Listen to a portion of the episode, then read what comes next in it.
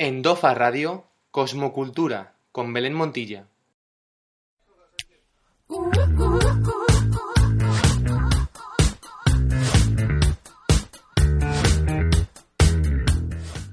Muy buenas tardes y bienvenidos a este primer Cosmocultura del año y cuarto día de la temporada.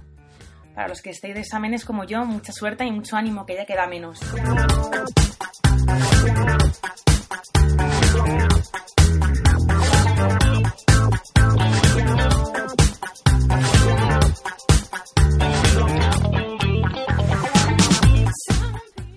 En esta ocasión tendremos en la primera parte del programa a mi amigo Alex, una de las voces de Sendero Desconocido, un programa de radio emitido cada domingo por la tarde en Radio Utopía.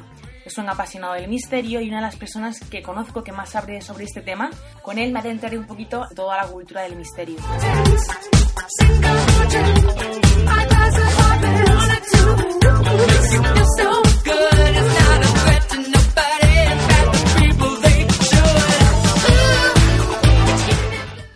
Bueno, ya estamos más que adentrados en año y en este 2016 tenemos y vienen muchísimas exposiciones en los principales museos y centros de arte de Madrid, una ciudad con una gran oferta de actividades culturales para todos los públicos.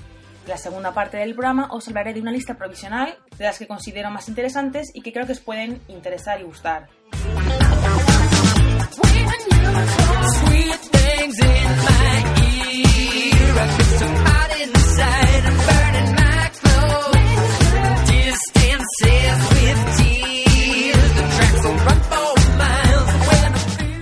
Os recuerdo que podéis seguirnos en directo a través del Twitter de la emisora, arroba cosmo-cultura, y también poneros en contacto con nosotros a través del correo cosmocultura.radio.com para contarnos lo que queráis, sugerirnos temas incluso si queréis venir aquí al programa a colaborar conmigo. Sin nada más que decir, empezamos.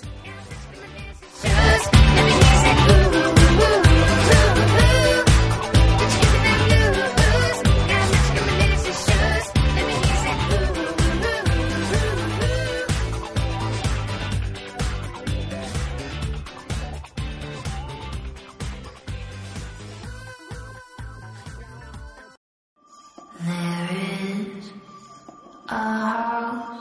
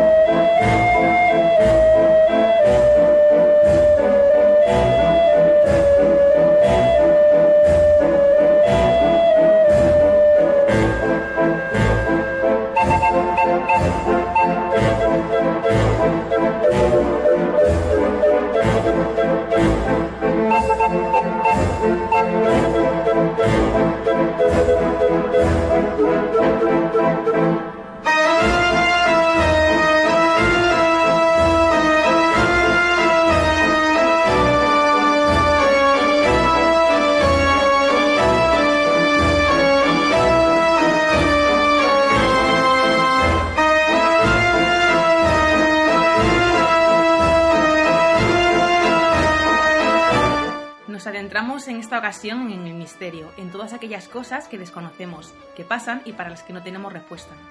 Hoy está conmigo en esta mesa Alex, amigo desde hace años, estudiante de periodismo en la Complutense y una de las voces del programa de radio Sendero Desconocido. Hola Alex, ¿qué tal? Bienvenido Hola. al programa. Hola Belén, gracias, bien hallado. Bueno, Alex, cuéntanos, ¿qué es Sendero Desconocido? Pues Sendero Desconocido es un proyecto que hago con una amiga que se llama Charo y bueno, que surgió muy espontáneamente, aunque yo desde siempre eh, pues había querido hacer algún programa de radio, eh, estoy estudiando periodismo como bien has dicho y, y bueno, eh, ¿por qué Sendero Desconocido? Pues eh, porque la conexión que tuve con esta chica fue relacionada con estos temas, entonces pues decidimos, bueno, en una primera instancia, claro, eh, entonces bueno, pues decidimos hacerlo sobre esta temática. Y bueno, mm, surgió, ya te digo, de una manera muy espontánea, aunque yo siempre he sabido que, que iba a acabar haciendo un programa de radio porque soy de esas personas que si se les mete algo en la cabeza lo tienen que acabar haciendo y yo quería hacer un programa como fuese y el entrar en periodismo pues era la oportunidad, o sea, si no haces un programa de radio ya estando en, en la carrera, pues vamos, estás haciendo algo mal. ¿Y por qué el misterio? ¿Qué es lo que te gusta del misterio? Pues, ¿qué es lo que me gusta? Pues bueno, quizá mm, lo que me guste quizás sea que mm, queda ahí siempre la interrogación, ¿no? En todos los casos o en casi todos los casos que tratamos y que trata el misterio.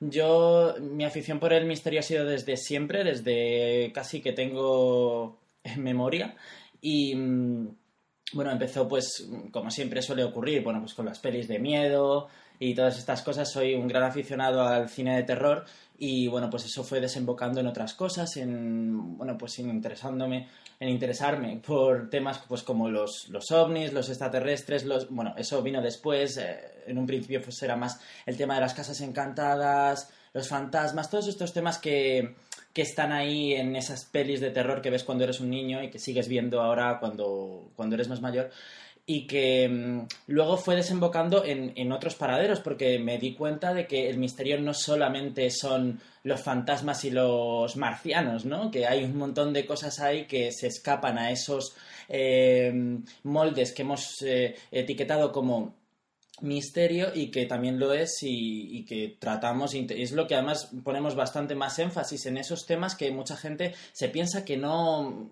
vamos nunca pensarían que los estamos tratando en, un programa de misterio y sin embargo lo hacemos porque para nosotros pues son parte del misterio. Y ya te digo, yo el, hacer este programa es, un sueño para mí porque recuerdo que cuando me empezaron a gustar, como te he dicho, estas, estas temáticas cuando era pequeño, viendo esas películas y tal, y interesándome por estos temas, recuerdo que yo pedí por Navidad, no, no sé si fue por Navidad o, porque, o por mi cumple, no me acuerdo, y tendría unos 13 años, un, una radio, un- una cosa para hacer radio, eh, que bueno, solo se oía, eh, se oía en FM, pero solo se oía, alcanzaba hasta, a lo mejor si estaba haciendo radio en mi habitación, pues solo alcanzaba hasta el salón.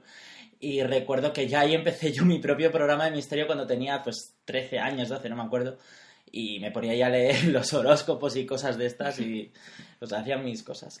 Y bueno, Alex, eh, ¿cómo podríamos definir el misterio? El misterio es engloba todo aquello que no eh, tiene una explicación científica. Y con explicación científica quiero decir, pues, pues lo que entendemos por ciencia, ¿no? Eh, que se pueda demostrar, que mm, se pueda repetir, cuando, mm, vamos, que sea un fenómeno asequible para los términos eh, de la ciencia que están asentados y bien asentados además. Y bueno, pues te das cuenta cuando te vas metiendo en este mundo, como he dicho anteriormente, que, que hay un montón de cuestiones que se pueden englobar dentro del, del tema misterio. ¿Y cuáles son tus misterios favoritos, los que más te llaman la atención? Pues como he dicho, bueno, realmente es que me llaman la atención muchísimas cosas dentro del misterio. Y mm, bueno, yo siempre he dicho de un tiempo a esta parte que mi misterio favorito son eh, el tema de los ovnis y los alienígenas, sobre todo, bueno, alienígenas. Eh, los visitantes, vamos a llamarles así, personas que no sabemos realmente, personas, personajes, eh, que no sabemos realmente qué son, porque hay personas, hay mm, estudiosos del tema que dan por hecho que son alienígenas, pero es que yo no lo sé. Yo no, no te puedo decir, ni ellos tampoco realmente te pueden decir que lo son.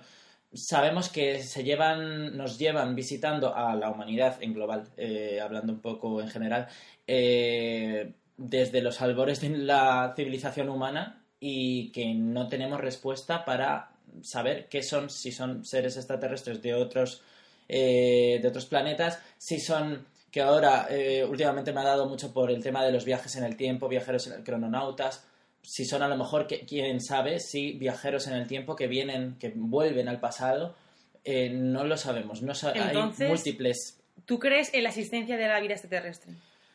Sí, sí creo en la. ¿Y en hay la vida. motivos para creer en ello?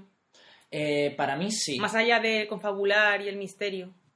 A ver, no, confundamos las fábulas con el misterio, porque son cosas distintas.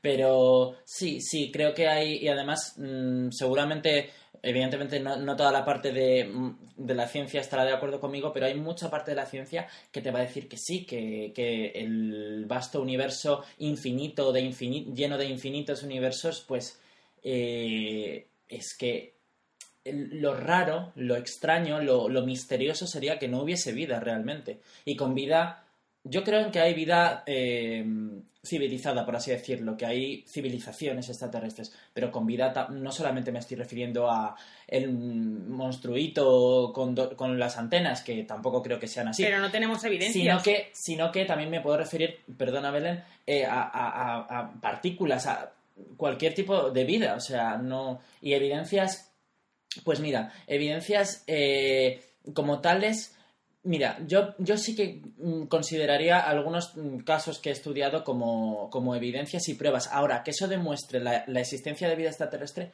pues... mm, es difícil que eso pueda demostrar la existencia de vida extraterrestre, pero pienso que es bastante eh, bastante tonto decir que estamos solos. O sea, me- m- en mi humilde opinión y que me perdonen tus oyentes si no están de acuerdo, pero, pero es así. Bueno, una de las pruebas que, una, entre comillas, pruebas que sí tenemos serían los llamados ovnis. ¿Qué, qué son? Los ovnis son, eh, los, eh, son objetos volantes no identificados y puede ser desde algo que puede tener mm, completamente una explicación que veamos ahora, pero que realmente nosotros desde nuestra vista no podamos, no podamos observar bien como para saber qué es, pues yo qué sé, pues un prototipo de cualquier cuestión que estén lanzando, que estén probando en un, no sé, en un... eh, hay aquí algo, ¿no? Militar, hay un- Sí, una cerca de base, aquí. sí. No sé. Pero... Drones. Hoy en día los drones... Exactamente, pero claro, o sea, dentro de la ufología pues eh, se centra en el estudio de esos objetos que ni aun eh, acercándonos a ese objeto e intentando averiguar qué es, pues no nos cuadra con nada, no nos cuadra con ninguna cosa mm, eh, que pueda estar ahí en ese momento y que sea hu- humana, por así decirlo.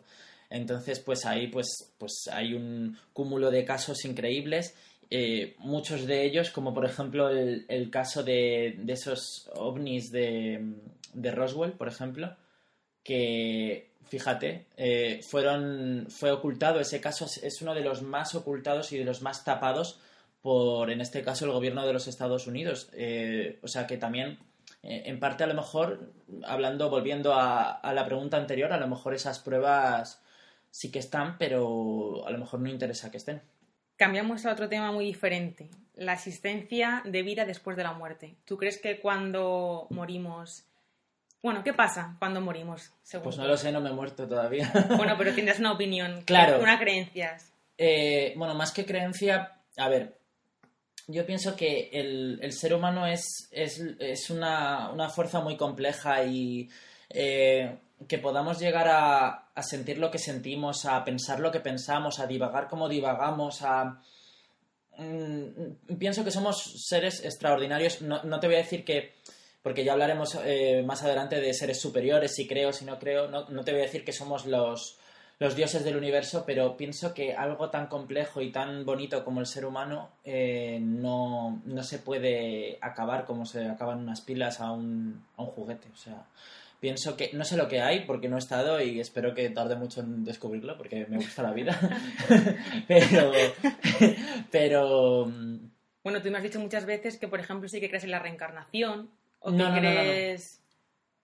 Eh, yo me gusta estudiar y me gusta ver, comparar y ver pues qué, qué creencias hay y tal. Y a ver, no sé, lo de la reencarnación, mm, pues es otra cuestión y desde luego es un tema que a mí me gusta mucho. Lo he tratado ya varias veces en el programa Y la verdad es que se trata mucho más el tema de los espíritus que el tema de la reencarnación y son dos versiones distintas de lo que puede pasar. En el tema de los espíritus, por ejemplo, que me preguntabas que qué es, ¿no? ¿Qué, qué son? Pues los espíritus son las almas, el alma de esa persona fallecida que por alguna razón, según explican la parapsicología, que es la, la, eh, pseudociencia que se encarga de estos temas, eh, bueno, pues según explica esto, eh, se queda por alguna razón en, pues en su domicilio o en cualquier otro lugar donde haya pertenecido ese, ese cuerpo, ¿no? Ese cuerpo vital. Y se queda pues por alguna razón. En otras ocasiones también se pueden manifestar estos llamados, entre comillas, espíritus o almas o lo que tú quieras, eh, de manera como cíclica, como volviendo a hacer sus ocupaciones diarias como si estuviesen en una película que se rebobina y se da play de nuevo y son escenas que por lo que sea han, han, han sido muy... eh, están condensadas ahí, condensadas en un lugar, se quedan mm, impregnadas en un lugar, en un eh, sitio concreto y se repiten, se repiten, se repiten constantemente y eso son, es otro tipo de, de experiencias. Y luego con la reencarnación, pues es pues lo que comúnmente conocemos. Lo que pasa es que no se trata tanto. En mi programa sí que he tratado varios casos. Y fíjate, yo era un tema que no, no era de los que más me, mm, me interesaba, pero no, no me lo llegaba tal. Y viendo y estudiando algunos casos de niños que sin apenas llegar casi a hablar, empiezan a hablar sobre que, bueno, pues sobre cuestiones que no tienen nada que ver con ellos, sobre que si era piloto, que si vivía en tal isla que él nunca ha conocido ese niño, si, si eh, conocía a tal persona con tales apellidos. Y luego, indagando, se descubre que sí, se descubre que hubo un- una persona con los datos que dio el niño que vivió en tal otra punta del planeta y se encuentran fotos y el niño va a esa casa, la reconoce y llora.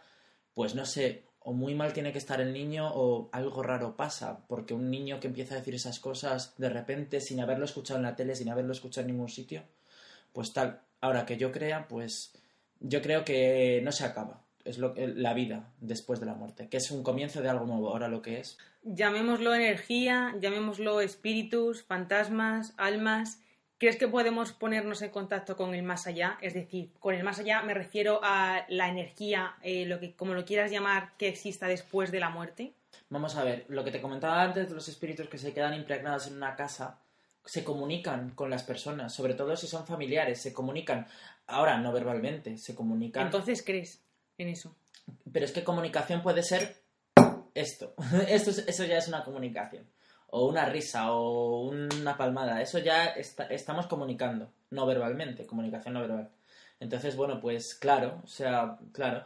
Luego hay personas. Luego ya, eso de comerciar con, con ese tipo de cuestiones, ya eso no. Yo ahí ya no. ¿Y por qué eso no lo podemos hacer el común de los mortales? Porque eso solamente pueden, en teoría, hacerlo gente No, vamos a ver. concreta. No, vamos a ver, lo, de, lo que te estaba diciendo antes de los espíritus que se manifiestan supuestamente, todo entre comillas, ¿vale?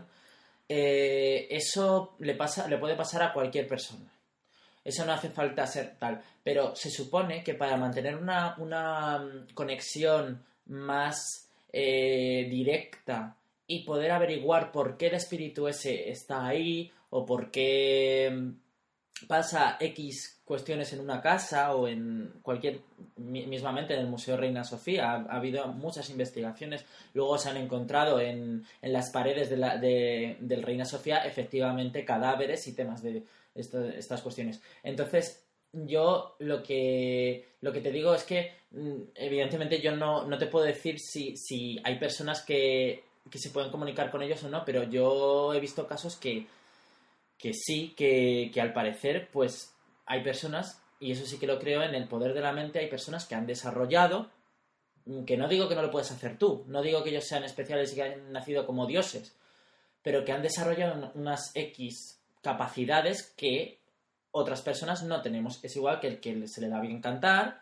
o el que se le da bien pintar, o el que se le da bien actuar. Entonces, pues sí, pienso que hay personas que nacen con ese X cosa que no tiene que, por qué ser igual en todos los casos. Habrá niveles más altos, niveles más bajos. Y bueno, Tenemos algunas pruebas, entre comillas, que son las psicofonías. Eh, no solo psicofonías, tenemos psicoimágenes también, que son las que se recogen tanto por fotografías como por vídeos. Y bueno, a ver, ¿eso demuestra algo? Bueno, pues mm, depende. Evidentemente, yo siempre que, que trato un tema intento ver si esas fotos han sido analizadas por especialistas fotográficos. Porque, claro, igual que te digo que hay muchos casos que me creo y tal, hay muchos casos que se han intentado desprestigiar, no desprestigiar, se han intentado falsear eh, y han intentado engañar a personas como yo, por ejemplo. Entonces, eh, ¿qué hace eso? Eso no solamente es un disgusto para mí como profesional o periodista, porque yo no soy profesional del misterio ni nada, me- simplemente hago un programa de misterio y me, me gusta. Pero esto más que un daño a la persona que se ha interesado por el caso, hace un daño a- al misterio en general.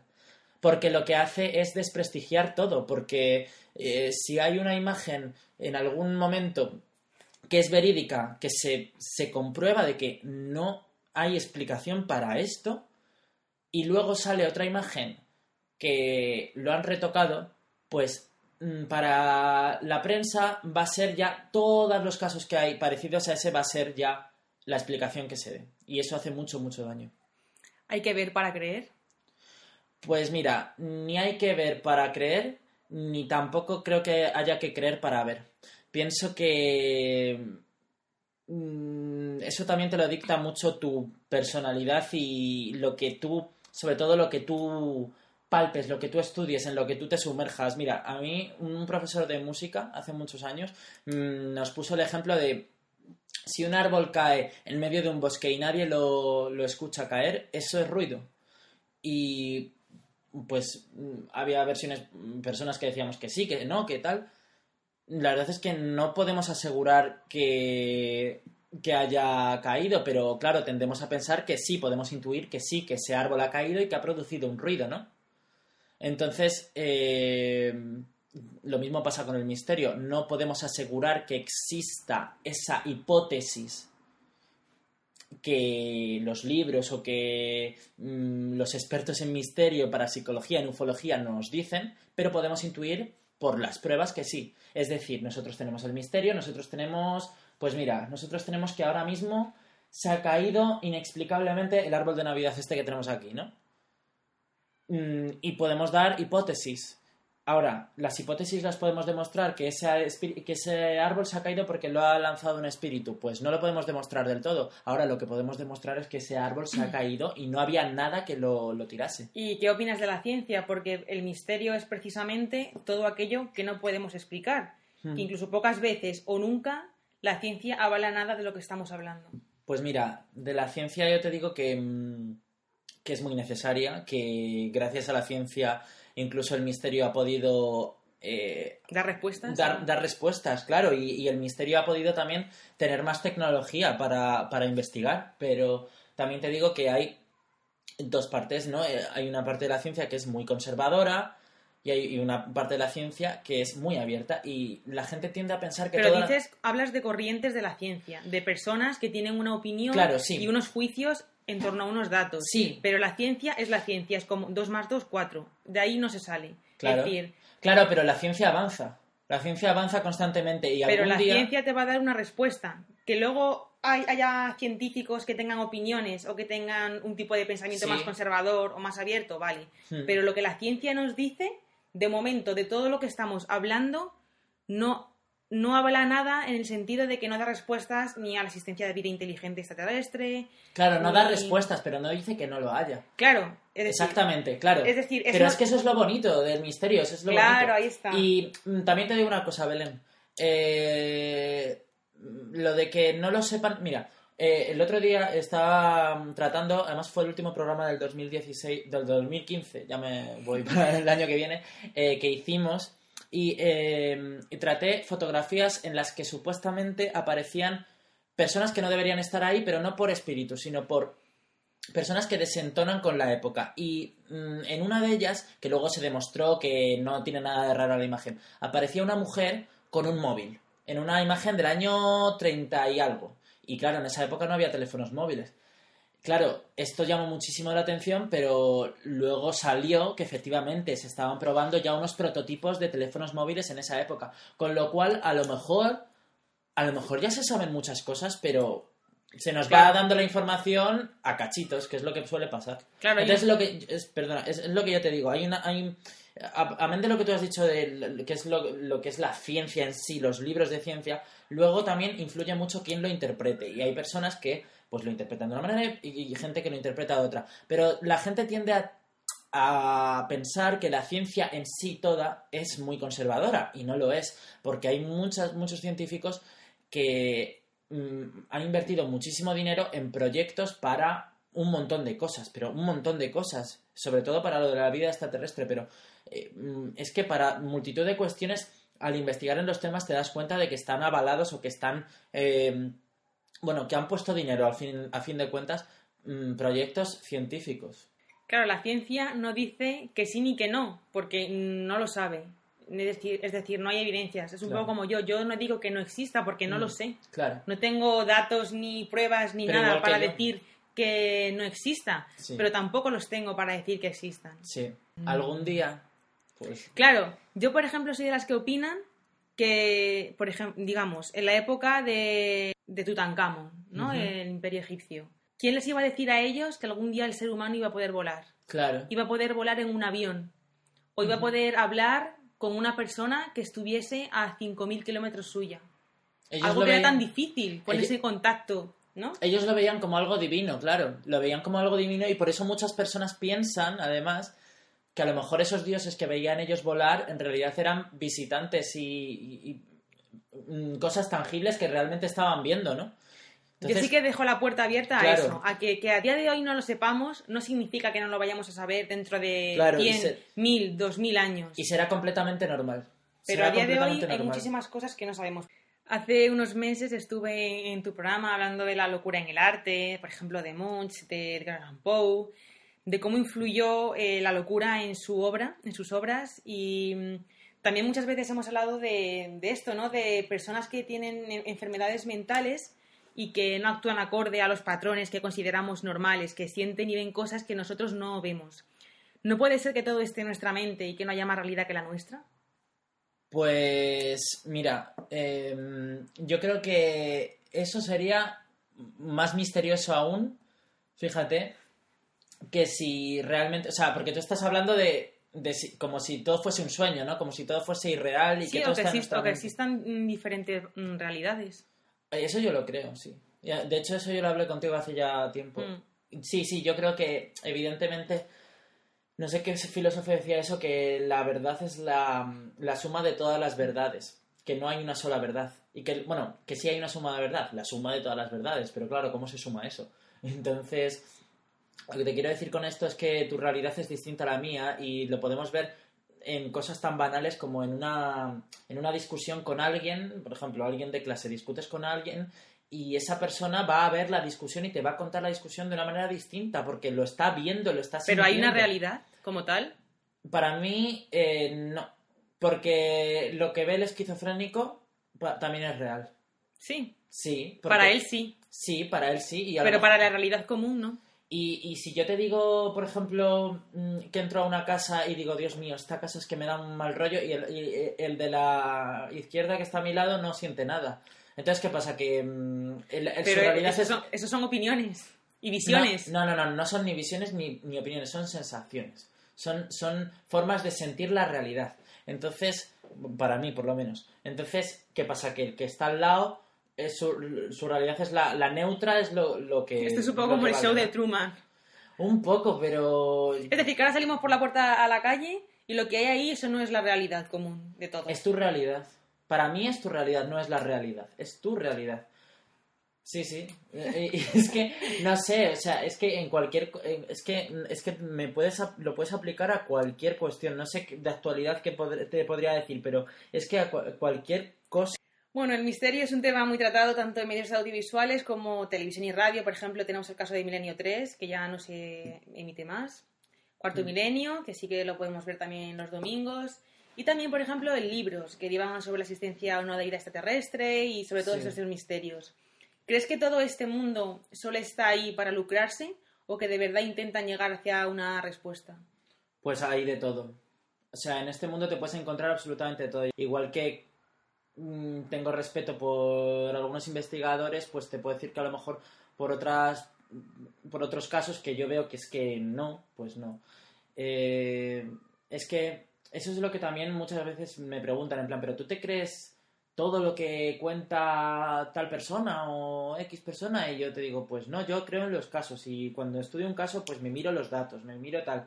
Otra cosa también es que en mi programa no tengo por qué tratar todo lo que yo crea que es verdad. O sea, yo en mi programa te puedo decir que hay un montón de casos que he tratado y que yo sé por los datos que tengo que, vamos, no es que lo sepa, pero que creo que no es verdad, que es un fraude. O, o no un fraude, sino que está equivocada la persona, lo que sea. Entonces, ¿qué pasa? ¿Que por eso yo no lo puedo tratar? Pues no, o sea, yo lo trato porque, por el simple hecho de que me, me gusta el caso. Entonces, mm, pues mira, en el, en el mundo del misterio yo pienso que, que es uno de los mundos donde más impostores y donde más personas con ganas de lucrarse puedes encontrar.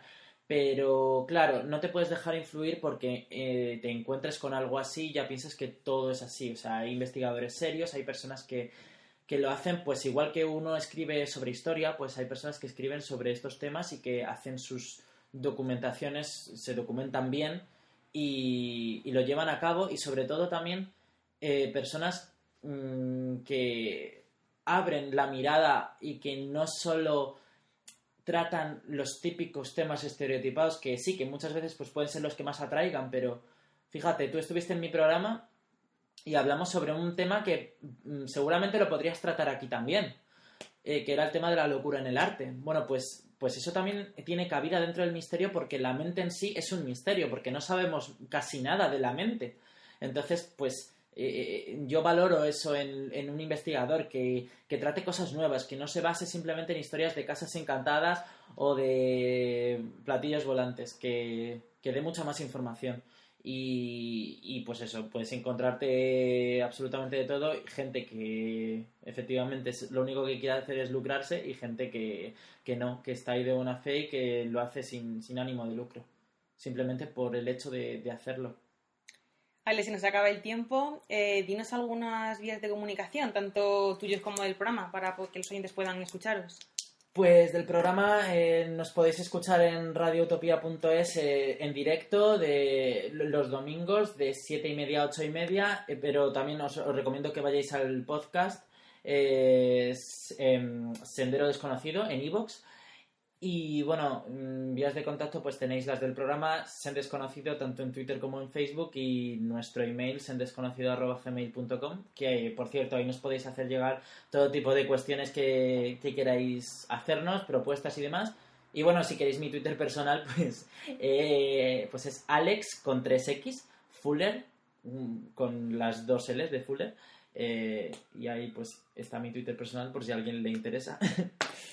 Bueno, pues muchas gracias por estar aquí. Nos vemos en tu programa y ahora seguimos con la discusión. vale, muchas gracias.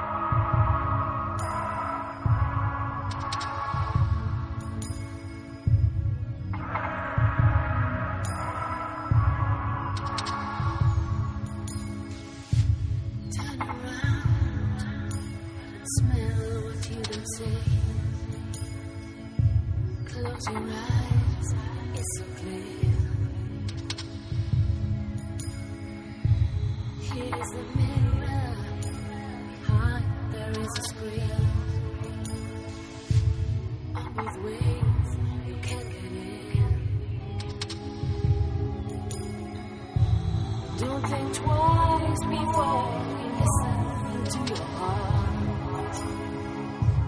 Follow the trace around the star.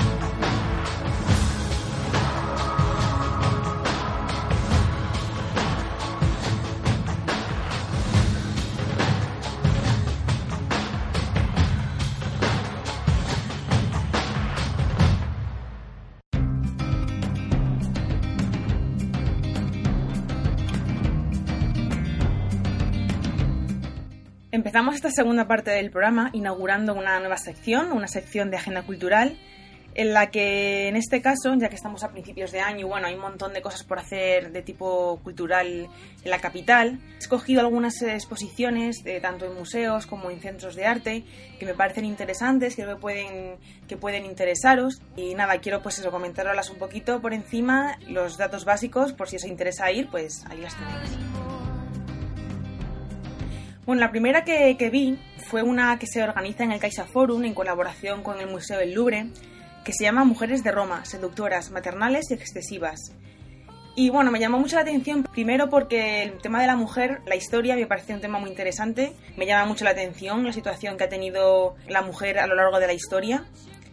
Y es verdad que durante la antigüedad hubo, culturas en las que la mujer tuvo un papel muy importante e incluso privilegiado, no como en otras. normalmente se tiene eh, la visión de que la mujer siempre ha estado subyugada ¿no? al hombre, pero ha habido civilizaciones en las que ha tenido un papel muy importante, incluso igualitario al hombre, como por ejemplo la sociedad espartana. Entonces, en el caso de Roma, creo que no se llegó al mismo papel que tenía el hombre, pero sí que tuvo un papel importante. Y bueno, es, un, es una exposición en la que bueno, se, se analiza, se trata la representación de la mujer en la decoración de las vías romanas, que claro, la decoración, el arte siempre es, eh, un, es un instrumento vital para, para conocer la historia y ese testimonio siempre nos sirve estupendamente para, para eso, para conseguir la información. Datos básicos de la exposición, bueno, cuesta 4 euros. Para clientes de la Caixa es gratuito. Y nada, con, el, con lo que pagáis podéis ver el resto de exposiciones y normalmente ese forum está bastante bien, suele tener cosas muy interesantes, así que os animamos a que vayáis. También deciros eh, que la exposición está hasta el 14 de febrero.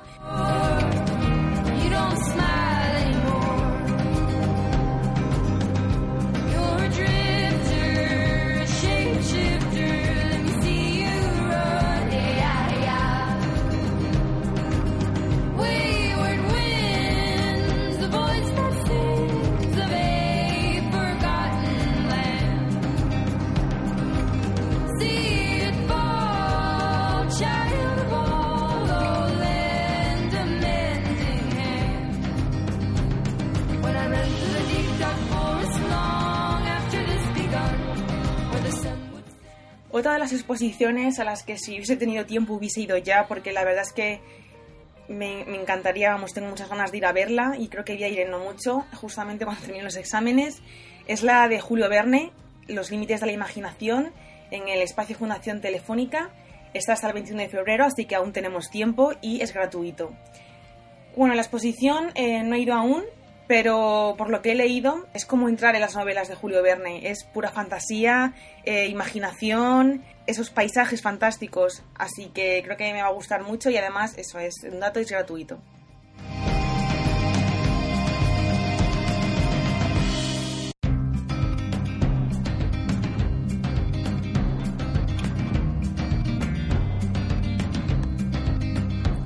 Dos exposiciones que podremos ir a visitar en los próximos meses serán eh, celebradas en el Palacio Real de Madrid. Una de ellas es eh, dedicada a las obras eh, maestras contemporáneas de las colecciones reales. Estará abierta hasta el 28 de febrero de este año y bueno, comprando la entrada para el, para el Palacio Real, si no lo habéis visto, pues también os incluye la visita a esta exposición. Yo creo que más o menos rondaba el precio entre los 11 y 6 euros, dependiendo si es una entrada de adulto. Creo que también hay descuentos para estudiantes y el horario es de 10 a 6 porque en invierno eh, cierran antes. También otra de ellas será la dedicada a Caravaggio y los pintores del norte. Es una exposición que tengo también muchas ganas de ir a ver. Y bueno, no se sabe la fecha exacta aún, se ronda primavera-verano más o menos y lo que os, he comentado antes, mismo precio, eso sí, en verano. Primavera-verano creo que, creo que se mm, prolonga el tiempo de apertura del palacio y creo que es hasta las 8 así más o menos.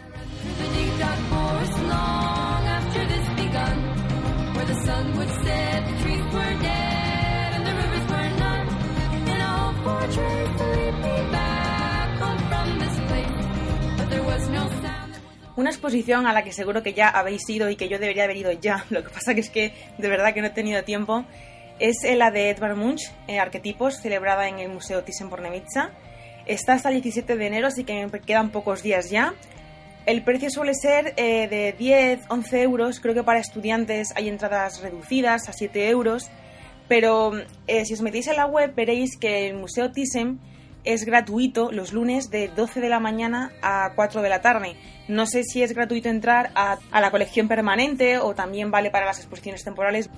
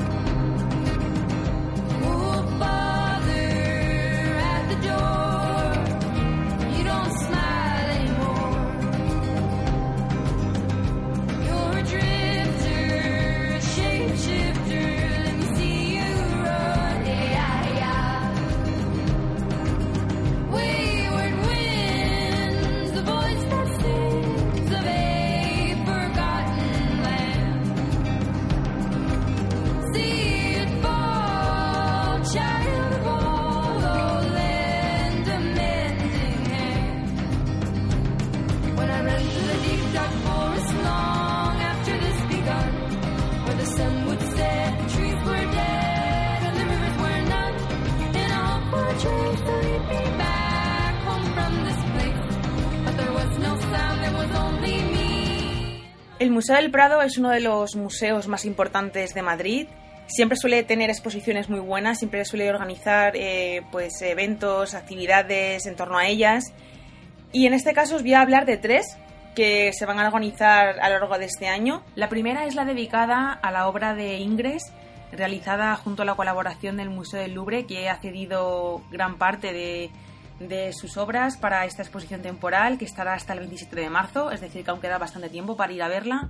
Para estudiantes la entrada es gratuita, yo por suerte ya he tenido la oportunidad de ir a verla y mm, os la recomiendo un montón, sobre todo si os gusta la pintura moderna y contemporánea. Está muy muy bien planteada desde mi humilde opinión, me gustó muchísimo.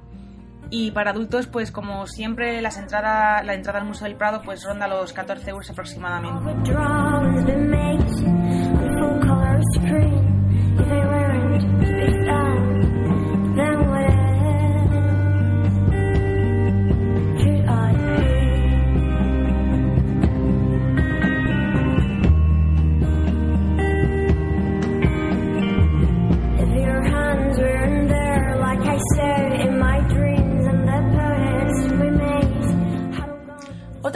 Es dedicada al pintor francés Georges de la Tour. Yo no le conocía hasta este año que le estudié en arte barroco y su pintura la verdad es que me llamó muchísimo la atención. Y bueno, el Museo del Prado pues celebra una exposición de su obra, de su vida. Estará desde el 23 de febrero al 12 de junio. Y lo mismo que os he comentado antes, desde 14, 11 euros hasta 7 con entrada reducida o incluso gratis, como os he dicho antes, para estudiantes y para también para personas desempleadas.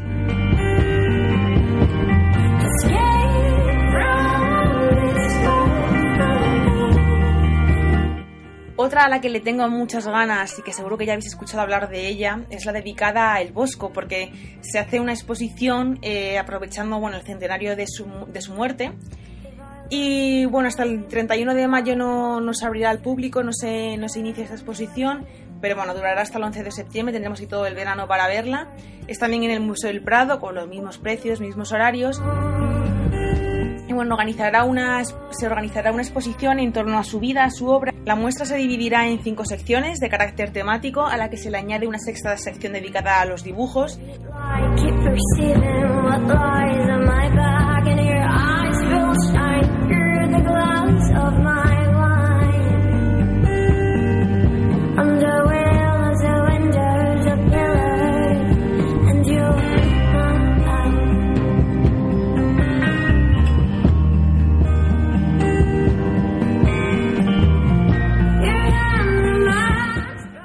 Bueno, en este caso esta exposición viene con un poco de polémica porque hay un comité holandés que ha dicho que tres de las seis obras del artista que atesora el Prado, bueno, que guarda el Prado, que se expondrán en esta exposición junto a otras prestadas de otros centros de arte y museos de, Europa y del mundo, que no, no son de él, según este comité holandés, que, que, bueno, el Prado pues defenderá que, que no, que no es así. Bueno, estas obras eh, seguro que las habéis visto, son La extracción de la piedra de la locura, Las tentaciones de San Antonio Abad y La mesa de los pecados capitales.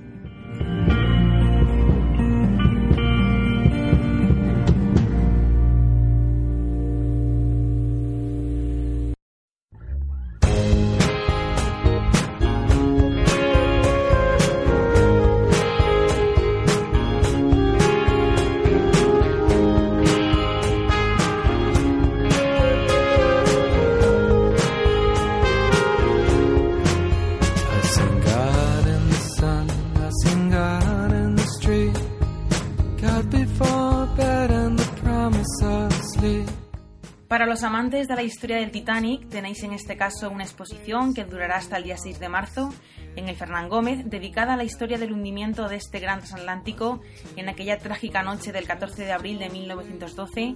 Por lo que he podido ver en su página web y por lo que me han contado personas que se han ido, es espectacular. Se exponen alrededor de unos 200 objetos originales que se encontraban en el barco e incluso podemos adentrarnos en cómo eran por dentro los vagones de primera y tercera clase. Los lunes cuesta entrar 6 euros, de martes a viernes 10 y los sábados, domingos y festivos 12 euros.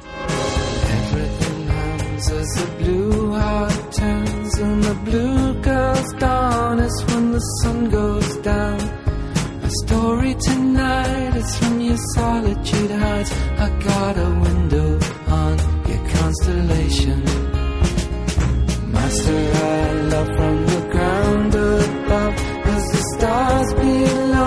As my memory flows. Every picture frame is beating louder than time. Every clock in the hall is bending slowly.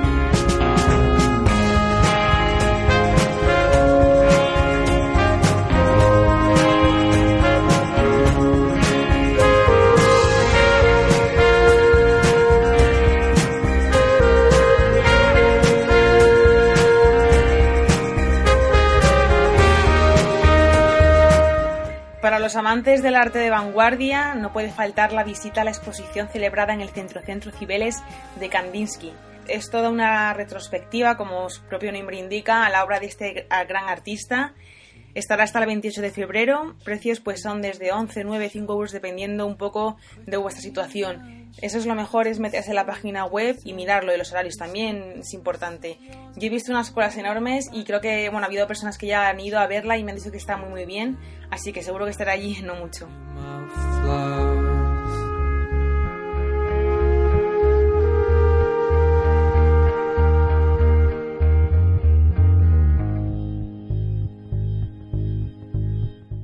Como os he comentado antes, el papel de la mujer a lo largo de la historia me parece un tema muy interesante y me atrae mucho.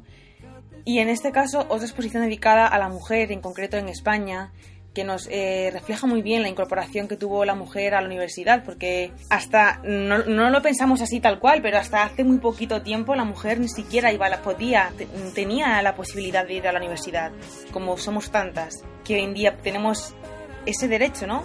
Que antes era un privilegio. Pues esta exposición recorre precisamente eso, la incorporación de la mujer a la universidad y el papel que tuvieron. En concreto, por ejemplo, personajes como María de Maeztu o Victoria Kane. Y es que esta exposición está dedicada a la residencia de señoritas debido al centenario que se cumple, que se cumple en estos días y bueno, estará hasta el 27 de marzo en la propia residencia de estudiantes organizada junto a la Acción Cultural Española y esta es gratuita y no sé, me parece muy interesante para, para todos aquellos que quieran acercarse tanto al papel de la mujer como al papel que tuvo la universidad en nuestro país, como a los que les, eh, les llame la atención las primeras décadas del siglo XX en España, que fueron muy prolijas en cultura. Y nada, yo creo que va a ser de las primeras que vaya a ver porque de verdad que me llama mucho la atención.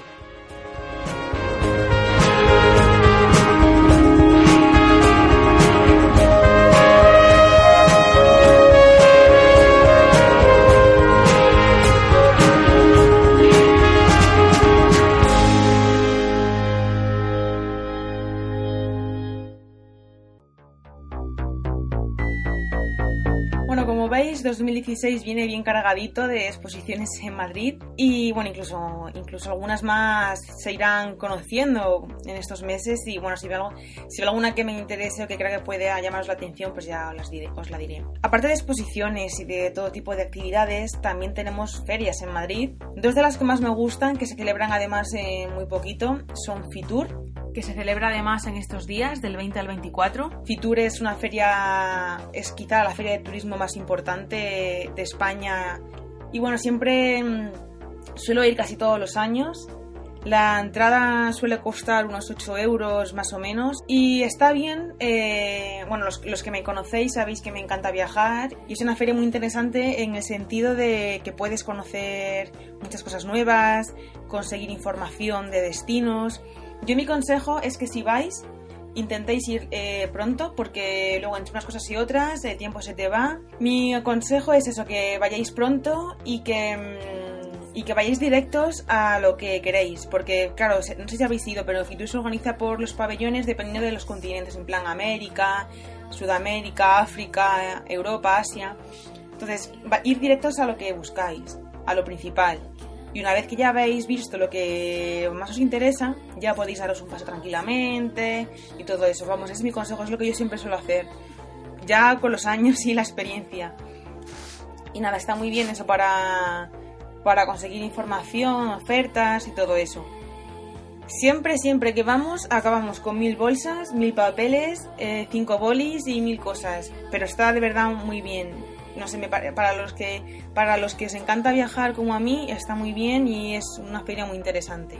Otra de las ferias más llamativas y sobre todo para los estudiantes de arte, para todo este mundo es muy importante y es la feria Arco, una feria de arte contemporáneo. Nunca he estado, Creo que el precio es bastante elevado, ronda los 15 euros. No sé si habrá alguna posibilidad de, de entrar con entrada reducida, no sé, para estudiantes. Y nada, me parece muy interesante, sobre todo para los que nos gusta el arte contemporáneo, incluso para los que no les gusta. Creo que es muy interesante, siempre cosas nuevas y te ayuda a reflexionar un poco sobre el papel que tiene el arte contemporáneo en nuestros días. Aquí acaba la lista de exposiciones que tengo pendientes para estos próximos meses. Espero no haberos aburrido y que os haya interesado. Que si habéis ido a alguna de ellas o tenéis pensado ir, eh, me digáis a través de Twitter, del correo, qué os han parecido, eh, qué es lo que más os ha llamado la atención, o incluso si conocéis alguna exposición que no haya mencionado y que creáis que puede ser interesante, pues también. Como siempre, recordaros que podéis poneros en contacto conmigo, con el programa, a través del correo electrónico cosmocultura.dofarradio.com y través de seguirnos a través del Twitter, arroba cosmo-cultura, que siempre estoy colgando cosas por ahí durante la emisión del programa. Nos vemos el 4 de febrero a la misma hora y en el mismo lugar. ¡Hasta pronto!